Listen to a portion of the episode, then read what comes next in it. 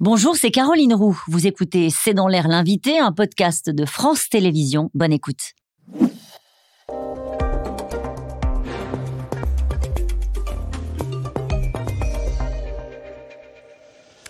Bonsoir à toutes et à tous, c'est dans l'air l'invité. Je reçois ce soir Antoine Bueno. Bonsoir. Bonsoir Caroline. Merci d'avoir accepté euh, notre invitation ce 27 décembre. Vous êtes essayiste, vous êtes conseiller au Sénat à la commission de développement euh, durable euh, et vous êtes auteur de L'effondrement du monde n'aura probablement, c'est écrit tout petit, pas lieu.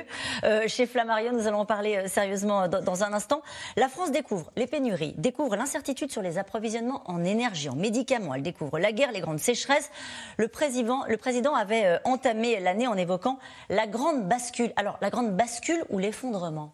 Alors, il a parlé de la fin de l'abondance. Oui. Ça, je trouve que c'est une, très bonne formule. Alors, évidemment, on ne peut pas dire euh, top départ, euh, c'est cette année, c'est la fin de l'abondance. En revanche, il est vrai que euh, plus les années vont avancer et plus la crise environnementale va s'accentuer, plus on va, à mon avis, pouvoir parler de fin de l'abondance. Pour deux raisons.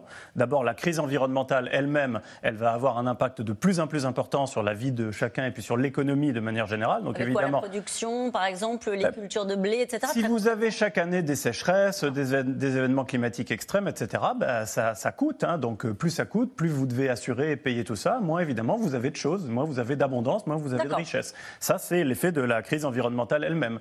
Mais la transition environnementale, c'est-à-dire la, nécessité de changer notre appareil de production pour limiter notre impact environnemental et nous adapter au réchauffement climatique, ça aussi, ça va impliquer une fin de l'abondance parce qu'on va passer d'un système énergétique à un autre, un système énergétique qui euh, générait énormément d'abondance. Tout ce qu'on a autour de la, société d'abondance, elle est liée aux énergies fossiles, aux énergies carbonées, elle est liée euh, en particulier au pétrole. Et eh bien, passer à l'électrique, ça va être un monde beaucoup moins abondant. Ça veut dire que ça va être douloureux, ça veut dire qu'on ne va pas remplacer un mode de production à l'identique par un autre euh, on ne produira pas autant de la même manière en changeant et en assumant la transition énergétique. Ce sera un choc, comme l'avait dit Jean Pisani-Ferry, un choc pour l'économie mondiale. Oui, alors c'est une remise à plat euh, globale.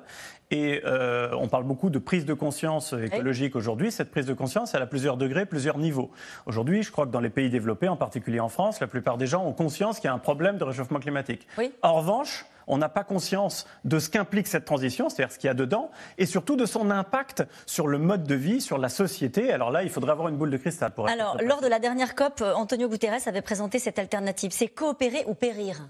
Oui. Ça se résume vraiment à ça? Coopérer ou périr Alors, euh, en un sens, euh, oui. Je ne le présenterai pas exactement euh, comme ça. C'est transitionner ou périr parce qu'il est vrai que le réchauffement climatique fait peser une menace absolument majeure et que si le réchauffement devient incontrôlable à partir du franchissement de la barre des 2 degrés d'augmentation des températures, là, ça va devenir extrêmement compliqué. Donc, on est obligé de tout changer pour éviter ça. Pourquoi parler de l'effondrement?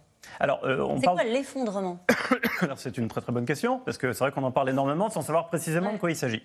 L'effondrement, c'est l'arrêt du système industriel, c'est-à-dire, on est bien d'accord, une catastrophe, hein, parce que tous autant que nous sommes, à moins de vivre reclus en, Papouasie-Nouvelle-Guinée dans une euh, jungle, euh, on vit sous perfusion d'industrie. Donc, si l'industrie s'arrête, ça veut dire que du jour au lendemain, ben, on n'a plus rien. En particulier, on n'a plus de quoi se nourrir et ça implique des milliards de morts. Alors, pourquoi les choses s'effondreraient Selon les thèses de l'effondrement, eh bien parce que pour des raisons environnementales l'industrie ne pourra pas continuer de produire indéfiniment comme ça. Moi, ce que je dis, c'est que l'effondrement est possible. Et il faut, euh, dans ce cas, être très clair sur euh, ce que c'est et quels sont les scénarios possibles d'effondrement, mais que ça n'est pas inéluctable, c'est-à-dire qu'on a encore de quoi agir pour l'éviter. Et vous dites qu'il y a plusieurs scénarios hein, dans votre livre, euh, il y a plusieurs scénarios pour l'effondrement, la crise cardiaque ou l'effet cocotte-minute. Oui, il y a trois grands scénarios. il y a un, arrêt soudain qui est lié à la complexité du système économique mondial, j'y crois pas des masses. il y a un, scénario de la, de la panne sèche qui est la raréfaction des des, matières premières et des ressources énergétiques en particulier, le pétrole en particulier, ça posera d'énormes problèmes dans les décennies à venir, mais je ne crois pas que ce soit une cause d'effondrement. Et puis troisièmement, le réchauffement climatique, c'est-à-dire l'effet cocotte-minute, qui est le risque le plus important d'effondrement. Et pourtant, euh, l'effondrement, ces scénarios que vous évoquez. Quand on voit ce qui s'est passé avec le Covid, il y a une déstabilisation de l'économie mondiale. Hein. Le PIB mondial s'était contracté de 3,6 en mmh. un an, soit quatre fois plus qu'en 2008.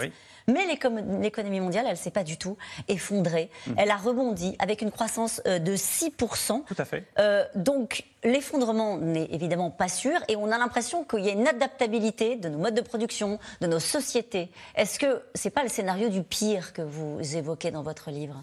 Alors, euh, moi, ce que je dis dans mon livre, c'est que c'est possible, mais pas inéluctable. Donc, moi, tout le travail que j'essaye d'effectuer, c'est de construire un quatrième scénario qui n'est justement pas un scénario d'effondrement. C'est celui autour du développement durable, euh, etc. Mais quand vous dites l'économie mondiale a rebondi après la Covid, c'est la raison pour laquelle je ne crois pas au premier des trois scénarios d'effondrement possible, c'est-à-dire celui de l'arrêt cardiaque. Par exemple, une énorme crise économique qui emporterait Donc tout le ça prendra du temps. Alors, donc, effectivement, le scénario le plus crédible d'effondrement, c'est celui qui est lié au réchauffement climatique, ça prend plus de temps. Je voudrais que vous reveniez sur le rapport Meadows. Oui. C'était il y a 50 ans, oui.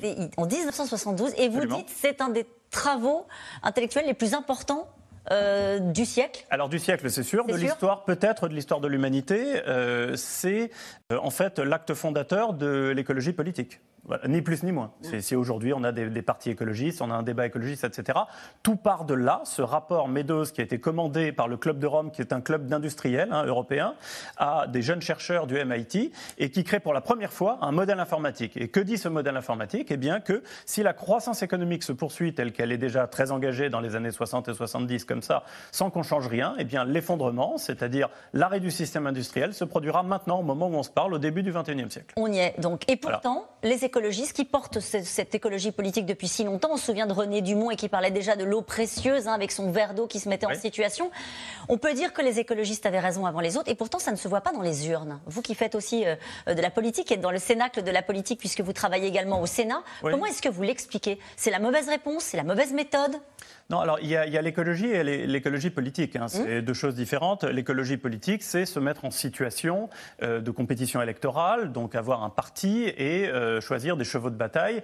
Euh, je regrette énormément que les écologistes français, mais ils ne sont pas les seuls, ont choisi, à mon sens, de mauvais chevaux de bataille. Ils se sont beaucoup battus contre le nucléaire et les OGM. On ne fera pas de transition écologique sans OGM et sans nucléaire, hein, j'ose le dire, parce que c'est la pure vérité.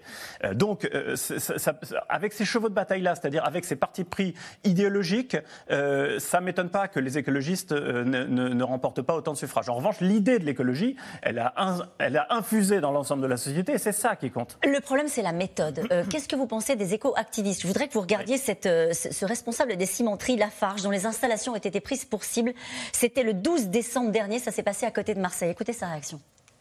Imaginez cette centaine de personnes, certains armés de haches, armés de baramines, rentrer de manière massive par effraction sur le site et saccager systématiquement tout ce qu'ils ont rencontré. Ça a été vraiment d'une violence énorme.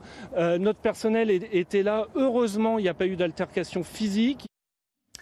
Est-ce que pour éviter l'effondrement, il faut assumer la radicalité? Oui. Oui? Oui. Jusque-là? Oui, mais pas uniquement. Euh, dans les médias, et là j'en ai fait quelques-uns euh, dernièrement, on a tendance, c'est un réflexe normal, hein, je blâme personne, à opposer les solutions. Par exemple, on me dit euh, oui, mais alors c'est la démographie ou bien c'est la technologie? Mais non, c'est la technologie et la démographie. Il y a une crise qui est colossale et la nécessité de revoir intégralement notre société. quand Emmanuel Macron fait passer des lois, et d'ailleurs je travaille sur ces lois, elles font avancer les choses, évidemment ça fait partie de la solution. Quand il y a des, de, de l'écoactivisme, ça fait aussi partie de la solution.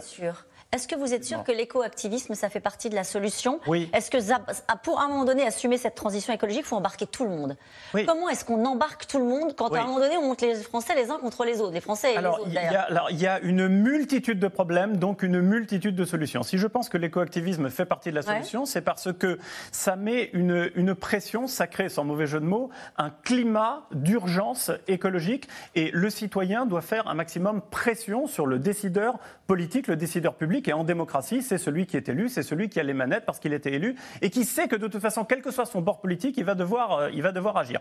En revanche, est-ce que ça suffit d'aller se coller les mains euh, à euh, des, voitures de course? Bien sûr que non. Je ne dirais absolument jamais ça. Et il faut accompagner la transition écologique d'une transition sociale aussi. Il faut faire de la redistribution sociale. Comment embarquer tout le monde dans cette transition écologique? Que dites-vous à ceux qui vous regardent aujourd'hui entre Noël et le jour de l'an et qui disent à quoi ça sert que j'achète pas un SUV, que je fasse les efforts qu'on me demande?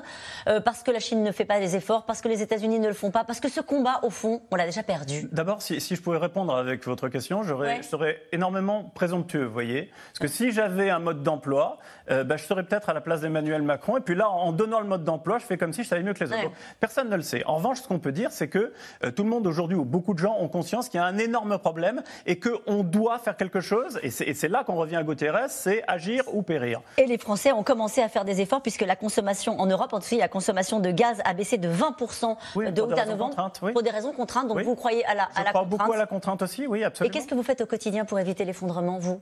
Eh ben alors déjà, j'écris. J'estime qu'avec un, livre comme celui-là, ben, j'espère pouvoir contribuer à porter ma pierre. Puis par ailleurs, je travaille dans ce domaine-là, hein, d'un point de vue professionnel. Merci beaucoup. C'est moi qui vous remercie. D'avoir été mon invité. Antoine Bueno, l'effondrement euh, du monde n'aura probablement pas lieu. Et on vous remercie d'avoir mis ce probablement en tout petit euh, aux éditions euh, Flammarion. On se retrouve dans un instant pour évoquer les tensions entre la Chine et Taïwan. La Chine qui doit faire face également à une flambée vertigineuse des cas de Covid. À tout de suite.